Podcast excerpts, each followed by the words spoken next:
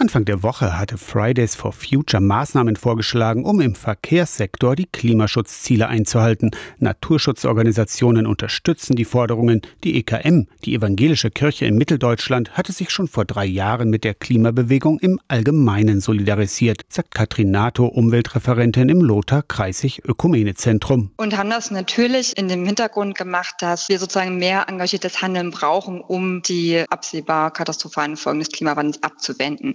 Von daher sind die Forderungen von Fridays for Future eigentlich konsequent. Mit der Kampagne Klimawandel, Lebenswandel hat sich die EKM bereits vor zwölf Jahren dem Umweltthema gewidmet. Bewahrung der Schöpfung steht als Ziel in der Kirchenverfassung. Aus christlichem Selbstverständnis.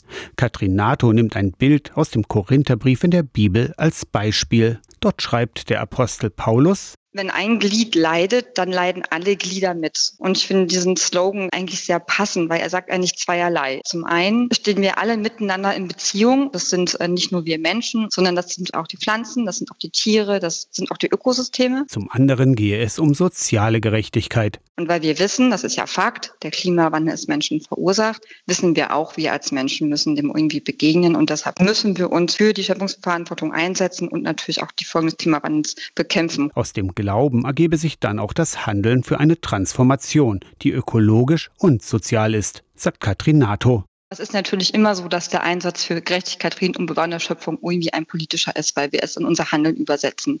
Das heißt aber nicht, dass wir äh, Parteipolitik damit betreiben. Aus der Kirchenredaktion Torsten Kessler, Radio SAW.